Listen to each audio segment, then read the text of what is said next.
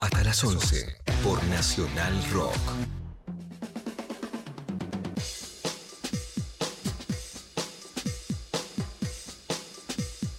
9 de la mañana, 26 minutos. Seguimos en mucha data en Nacional Rock 93.7. Una mañana fresca con 8 grados de temperatura, subiendo de a poquito hacia el mediodía, pero bueno, ya para sacar las camperas ¿no? y acomodarse con, con las camperas. Vamos a hablar de, de, otro tema. A partir de la, de la disparada del coronavirus, la ciencia logró la verdad que una cosa bastante impresionante, ¿no? Prácticamente en un año o en menos de un año ya había vacunas, había vacunas para para trabajar sobre el virus, para inmunizar a, la gente. Se podría haber tardado muchísimo más, ¿no? Un montón de otras pandemias, eh, bueno, necesitaron mucho más tiempo para, para frenar eh, la enfermedad, pero bueno, las vacunas siguen siendo un bien escaso, ¿no? Es un bien escaso, no hay vacunas. Y entonces se están buscando soluciones para ver cómo se arregla eh, esta, esta falta de vacunas? ¿Cómo se hace para producir más vacunas y para inmunizar a más personas y para que mueran menos personas? Se ve mucho la diferencia entre los estados ricos y los estados pobres. Hoy vemos una noticia en muchos medios de que en, un, en Nueva Jersey eh, le están ofreciendo a los pibes que andan alrededor de los 20 que si se vacunan les dan una birra gratis, ¿no? Le dan un incentivo, acá está todo el mundo desesperado para vacunarse y ahí a los que ya no quieren vacunarse, porque le dicen si te vacunas te vamos a dar cerveza gratis, ¿no? Como una forma de incentivarlo. Bueno, esas cosas están pasando. Frente a eso hay una discusión que es liberar, no liberar las patentes de las vacunas. Estamos con Paola García Reyes, directora adjunta de Amnistía, de Amnistía perdón, Internacional de, Argentina, para charlar un poquito de este tema. Paola, ¿cómo andás? Bienvenida, buenos días. Soy Eddie Babenco, acá con Juan Macargui y todo el equipo te, te saludamos. Hola, buenos días, ¿cómo están? Bueno, bien tratando de ver qué, se puede conversar ¿no? respecto a este tema de la, de la liberación de las vacunas. Hay algunas posiciones eh, divergentes, bueno, unas tienen que ver con que, bueno, algunos directamente quieren cuidar eh, los intereses empresariales eh, y es una postura.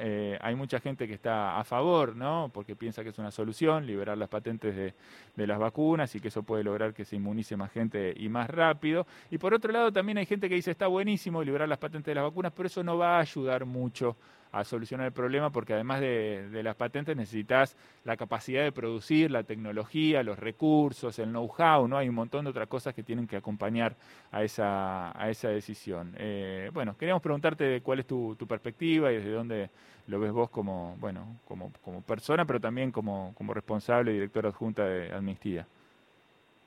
Bueno, a, ver, un poco eh, retomando la cantidad de complejidades que vos bien mencionabas, ¿no? Un, bien, hoy la vacuna en el mundo escaso, en donde todas las opciones o posibilidades o esfuerzos, iniciativas que tiendan a amplificar la posibilidad de producción, siendo una, la respuesta que hoy tenemos frente a la pandemia, más allá de todas las medidas complementarias que se adopten en términos de políticas de cuidado y, de contener la circulación del virus son eh, claves. Por supuesto, no hay una sola respuesta única y mágica, sino que la complementariedad de todos estos esfuerzos, donde la liberación de las patentes es sin duda un objetivo a alcanzar para poder amplificar la distribución, la producción y la distribución de vacunas, es algo que desde Internacional y muchas otras organizaciones en el mundo este, venimos insistiendo ya desde hace un tiempo esta parte.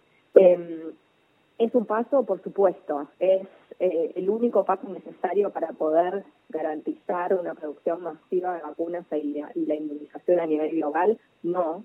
Eh, y es por eso que frente a esa posibilidad, bueno, se trabajan en otras opciones alternativas eh, que, que van cambiando en función del comportamiento de los estados. Vos remarcabas algo muy interesante ahí, que es, bueno, hay países por supuesto, los de mayores recursos que han, se han estoqueado con vacunas eh, que se suman hasta 5 u 8 dosis por persona versus países en el mundo que todavía no han ni siquiera iniciado los planes de vacunación. Frente a esa realidad y a esa desigualdad, eh, la liberación de patentes no es la única respuesta, pero de nuevo es un camino hacia ese objetivo último. Muy bien. Bueno, eh, eh, me, me acordaba de, ¿no? de, Jonas Salk, es una anécdota que se contó mucho, ¿no? que fue la persona detrás de, la, primera solución al problema de la, de la pandemia de la polio, cuando le preguntaron por la patente de su, de su descubrimiento, de su logro, y él dijo, bueno, no, no puedo patentar esto, es como patentar algo que tiene que ver con la naturaleza, no se puede patentar al sol, dice, ¿no? Eh, es una, una, historia que se, que se contó mucho. Eh, bueno, ¿cómo estamos en términos de, de, esa negociación? ¿Cómo ves que avanza? ¿Cómo crees que se puede, que se puede lograr también, ¿no? Que, que las empresas farmacéuticas a las que mal no les va, podríamos decir, puedan liberar por lo menos por una por un tiempo determinado las patentes de estas vacunas. Sí, totalmente. A ver, quienes tienen ese compromiso son los estados de cara a lo que por lo menos hoy vemos como un horizonte, el 8 y 9 de junio, en donde en el marco del Consejo del, Acuerdo de, Liberación de Patentes, o de, perdón, de Acuerdo de Protección de Patentes, el ATPIC, este, los países tienen que apoyar la iniciativa que fue formulada por India y por Sudáfrica en octubre del año pasado. Esta iniciativa lo que bien resalta es la liberación de patentes temporal hasta tanto, este, digamos, para que se pueda justamente producir a nivel global. Justamente los países que se oponen a esta medida, eh, que cuenta además con el apoyo de más de 100 países del resto del mundo, son los países de Estados Unidos, Brasil, la Unión Europea, África, eh, perdón, Australia, Canadá.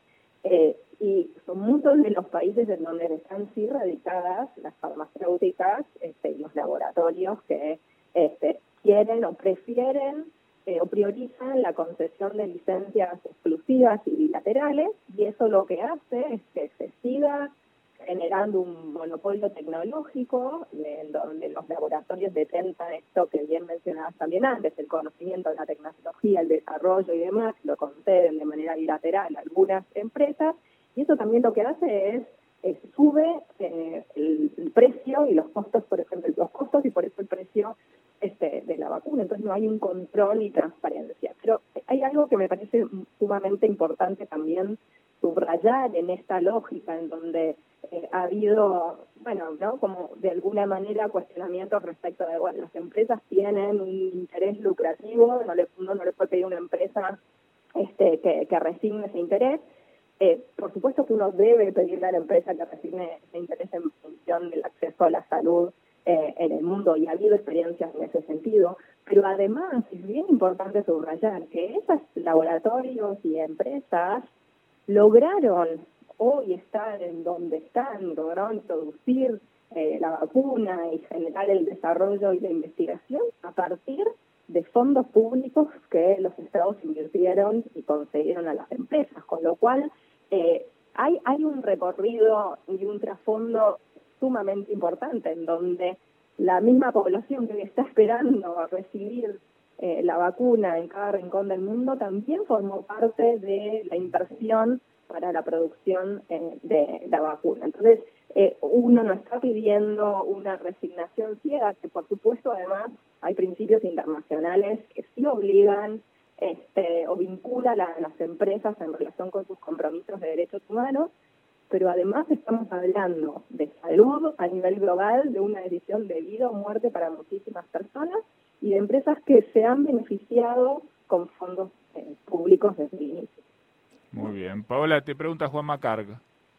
Sí, Paola, hay en, los últimos días eh, Catherine Tai, la secretaria de Comercio Exterior de los Estados eh, Unidos eh, de América, dijo que las farmacéuticas no pueden ganar siempre y a partir de esas declaraciones y a partir de lo que fue claro el discurso de Joe Biden ante el Capitolio la semana pasada, se empieza a especular de que los Estados Unidos de América podrían avanzar en una suspensión temporal de las patentes, o mejor dicho, en una medida eh, que acompañe a la propuesta de India y Sudáfrica, una vez que la mayor parte de la población eh, norteamericana esté vacunada. Sabemos que está avanzado el proceso de vacunación y a la vez porque la situación en India es muy complicada, hablaron Biden y Narendra Modi y, eso está en el tablero geopolítico. ¿Vos pensás que o tenés alguna expectativa en la decisión que pueda llegar a tomar el presidente de Estados Unidos, que es básicamente uno de los actores principales de aquellos que, como vos bien explicabas,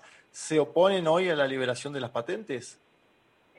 A ver, sí, por supuesto, los esfuerzos de todas las organizaciones están orientados a hoy quienes son los, actores en, la geopolítica a nivel global, porque sabemos que traccionan voluntad y, política en este sentido y, por supuesto, em, tanto desde Amnistía Internacional como desde otras organizaciones estamos generando esas instancias de, incidencia y de presión para que de la mano de Estados Unidos incluso otros países puedan avanzar para tener una conversación razonable de cara al 8 y 9 de junio, como decía antes, para la liberación, liberalización de patentes. Ha habido ahí iniciativas en paralelo, esto que decía antes de, eh, más que hacer una liberación amplia de patentes, liberar patentes en términos bilaterales, ¿no? Que eso era algo en donde la nueva directora de la Organización Mundial del Comercio eh, orientaba como la tercera vía, una tercera posibilidad. Y ahí estamos sumamente alertas por esto que, que mencionaba antes. Eso no resuelve la situación, sino por el contrario, genera